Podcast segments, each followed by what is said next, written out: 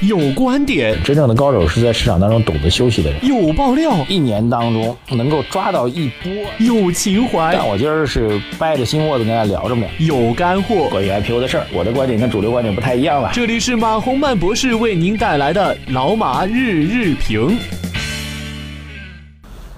好，各位老马日评的听众朋友们，大家晚上好啊！今天录的比较早啊，因为今天晚上有一些这个事务性安排啊，所以这个早点录啊，这个省得像以往一样，这个下午特别忙，然后这直接出去去这个有事情，然后完了之后就没时间录节目，很多朋友抱怨啊，所以干脆早点录啊。这个现在是录时间下午四点多啊。呃，今天指数上涨的，那么涨幅应该是还在近期当中应该算不小的。那么整个的日 K 线，呃，一根接近于中阳线吧。上证指数上涨了二十三个基点，涨幅百分之零点八四。那么创业板可能会更好。呃，指数上涨，但是有三点的这个小的问题啊。第一点呢，这个呃依然横向，因为第五根的日 K 线是横向啊。今天的上涨并没有突破前期的高点啊。前期的高点应该是在我们看一下，是五月十一号那天啊，最高点呢是在两千八百五十七点。那么今天的最高点位呢，其实还没有超过去，所以尽管今天上涨，但是五根 K 线基本上还是在一个水平线上啊，没有明显的向上突破啊，所以这是第一个，我们觉得需要突破啊。然后另外一个前期的有一个向下跳空的缺口啊，这个缺口的位置会有制约，呃，在两千八百。九十六点到两千八百，呃，看一下啊，两千八百两千九百一十三点啊，两千八百九十六点到两千八两千九百一十三点这中间的那个跳空的缺口依然会形成一个比较大的压力，啊，这是第二点。那第三点呢，就是量能的萎缩啊，依然是一个比较低的量啊，上证只有成交了一千两百多亿吧。这个资金规模显然是没有场外资金介入的。那么盘面当中比较活跃的依然是这个题材类的股票啊。大盘股票如果没有外来的主要的动力来推动的话，很难活跃起来。那指数即便有短期的反弹，依然会很难形成大的趋势啊，并不构成我们节目所倡导的那种呃中长期的战略性的投资机会。所以这是我们基本观点。好，接下来赶紧看一下各位朋友的一些留言和建议啊。我看这个。最近一些比较有趣儿的啊，讲的比较多的留言和建议还是比较多的啊。呃，比如网友李洪汉，他说能不能分析一下为什么会在此时发布权威人士的批评观点？高层意见不统一嘛？假如您当总理，针对目前的经济，您会采取什么样的措施？呃，然后他说这个吴晓波、马光远、郎咸平、侯宁，您觉得您跟谁的观点立场比较相似？这几个人好像股票谈的不是那么多吧？呃结合市场不是特别多啊，这小波呢一般做大的企业战略多一点啊。郎咸平是一个演讲家了啊，呃，据说之前啊最近好像活动也少了一点。侯宁和马光远最近没碰到啊，但是他们好像基本上还是偏宏观方面的分析。OK，回答你这个问题吧。为什么权威人士此时发表观点啊？权威人士的背景显然非常高的，这一点大家我们之前剖析过啊，这是不是一般的权威人士哈？所以它其实是一个中央统一思想的一个概念吧，就对于经济形势、对于政策的一个统一思想。呃，高层意见不统一吗？这个我们不敢擅自论断啊，你懂的。但是我们觉得，统一的思想总归是好事吧。假如我做总理，针对目前的经济会采取什么样的措施？呃，我觉得其实啊，非要谈一点个人观点啊。首先，我们要把我们的基本思想统一到权威人士的讲话当中来啊，然后一点点个人的建议啊，呃，就我觉得刺激性政策不应该过快过猛的撤出啊。显然一季度我们刺激性政策有点过力了啊，但是你撤的时候同样也不能过力啊，这是我的一看法。好，网友俊他说今天十六号，你怎么讲十号？我说错了吗？啊，马博士辛苦，我的故事讲给你听，欢迎您啊。网友姑他说：“老师你好，我在网上拜读了您的文章，十分欣赏啊，然后想邀请您入驻我们的产品啊，这个另说吧，谢谢您啊，我们有机会来合作。”网友听雨他说：“国内大部分股民啊支持马博士的观点，国内大部分股民是赌短线的，当然也有许多短线能人，赌性不可取啊。这个其实是我倒也不觉得赌性不可取了，就根据个人的偏好吧，确实是有短线高手吧，但是呃，您是不是那是您自己要判断的。”网友超仔他说：“马博士你好，有一个逻辑是您说的，股票往往是先于宏观数据表现出来，也就是说四月份的数据已经在股票里表现出来了。那么接下来的股票市场的反应应该是五月份的宏观数据才是。那么接下来的数据您怎么看？”哎呀，这个问题把我用我们上海人说话叫做顶到杠头上了啊！呃，我今天早上其实还跟一位宏观经济方面的人在聊，我说五月份的动态的数据你们观察下来如何？啊，其实我不太想讲这个事情，因为这事情比较敏感。但是既然有朋友问到呢，我就提一下。目前一些机构啊，宏观这个方面的经济，就是各个券商吧的首席经济学家，他们一个重要的任务就是分析宏观的一个大的趋势啊。那么他们怎么去分析呢？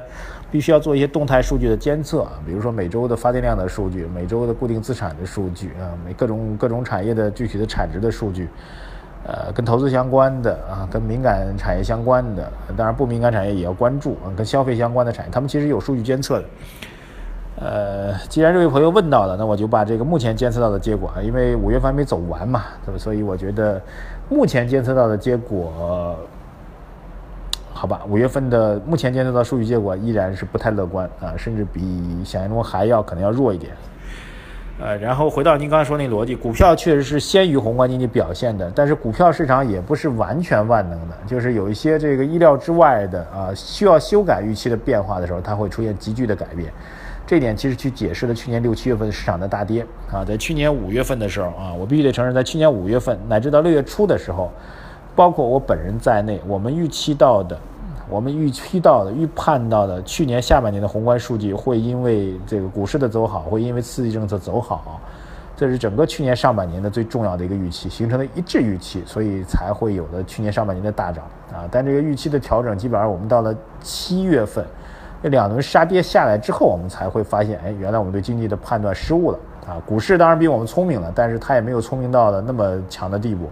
所以，当市场出现了预期之外的变化的时候，整个市场就会出现转折性的改变啊！这是我要说的。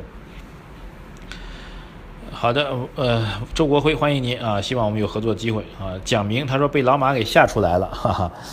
呃，好吧，希望希望如此啊！期望吓出来之后不会吃亏吧？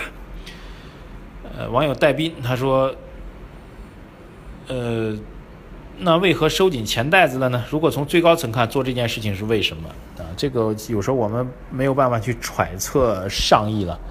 呃，权威人士的讲话，我觉得还是比较突然。从我个人角度来讲，我觉得比较突然啊，特别是对于之前的一些政策的基调的调整，还是比较明显的。这个讲话还是比较突然的。为什么突然收紧钱袋子呢？我让我去揣测原因，我其实揣测不出来的啊。说句实在话，但是我觉得这个影响是现实存在的。好，继续来看啊，网友袁光海他说支持老马的逻辑，一般的大众都不是高手，都是初级投资者，一年做一两波的行情足以啊，谢谢您。浪花一朵朵他说今年经济要稳定在六点五到七，如果股市一直往下走，老师觉得这个目标有可能完成吗？或者指数就在两千六百三十八点到三千点徘徊，这种可能性有多大？陈浩看到两千五百点以下，水皮老师也是大空头，空空空，你要空到哪里啊？我不做具体测算啊，因为这个具体点位的测算，我觉得很难去测算出来。我们是。啊，换句话是这样讲吧，就是如果我们预期基本面所带动的战略性投资机会出来了，那其实无关于指数的高低，对，它永远是一个相对的一个概念。比如我们现在指数哪怕是在五千点，打比方说啊，但是我们预期未来的经济形势比我们之前的判断还要好，那您依然是买入的啊。但现在指数虽然在两千八百点，但是我们预期的经济状况可能比我们之前想的还要差，那您还是要出来。所以我觉得具体点位的测算对我的这个理论体系当中不是太有价值。网友庶民经络哈，继续支持你马哥。现在网络的喷子太多了，形形色色。您的观点触动了某些人的利益，所以要坚持。股市其实也是正与邪恶的较量啊！我不认为有这么复杂哈，股市没这么复杂。因为不管是我在内，还是其他的所谓的呃大 V 吧，呃这个意见领袖所说的话，都不能够改变市场的趋势。啊，这位汪汪啊，估计您是喜欢狗的，哼。他说：“这个我早上提到了货币全面收紧，资产价格的梯子会被撤掉，唯独房地产数据一枝独秀，是非是否意味着离房地产价格全面下滑不远了？快速上涨，本轮的快速上涨应该告一个段落了啊！这是我的概念。”好，富贵网友他说：“马博士把休息贡献给了听众，无私奉献，谢谢您。”啊，网友小米他爹，然后净水啊，欢迎大家的加入。娜娜啊，欢迎您加入我们的这个微信公众号“财经马红漫”。啊，网友李明伟他说，看空的理由：美元指数王者归来，人民币汇率暗藏风险，大小非解禁，注册制，TPP 对出口的巨大的影响，统计数据失真，带血的债务危机，GDP 的增长突然失速，银行业、房地产业不定时炸弹隐患，降杠杆的问题太复杂，我觉得没有这么多利空啊。我虽然审慎，但是我觉得没有那么大利空。何为笑？他说啊，他是很长的一段，我觉得念一下吧，作为我们的总结。他说老马实在不了解 M 二的飙升带来的可能是通胀，甚至是泡沫，终有一天会因此把泡沫吹破，这样的风险不是更大吗？虽然目前经济不好，明年投资不足，导致经济继续下探的风险还是处于可控当中，前者的风险肯定大于后者。回到现实比活在梦境当中好。今天的不好是为了未来更好，因为追求现在的好，未来必定会失控。那再次股灾也是也不是不可能的，炒股炒的是未来，而不是当前一段时间。因此，不要过度解读四月份经济数据的利空，因为这数据已经成为过去。它能肯定的是现在中国经济之差，但无法预解释中国经济未来一个季度或半年的好与坏。有一点不解，股市是经济的红雨表啊晴雨表，但我们用的是过去的数据来分析目前的状况，比如现在五月中旬来分析四月的数据，从而得到目前的状况，随顺便预测未来，这样的预测准确吗？等等等等啊，说的比较多。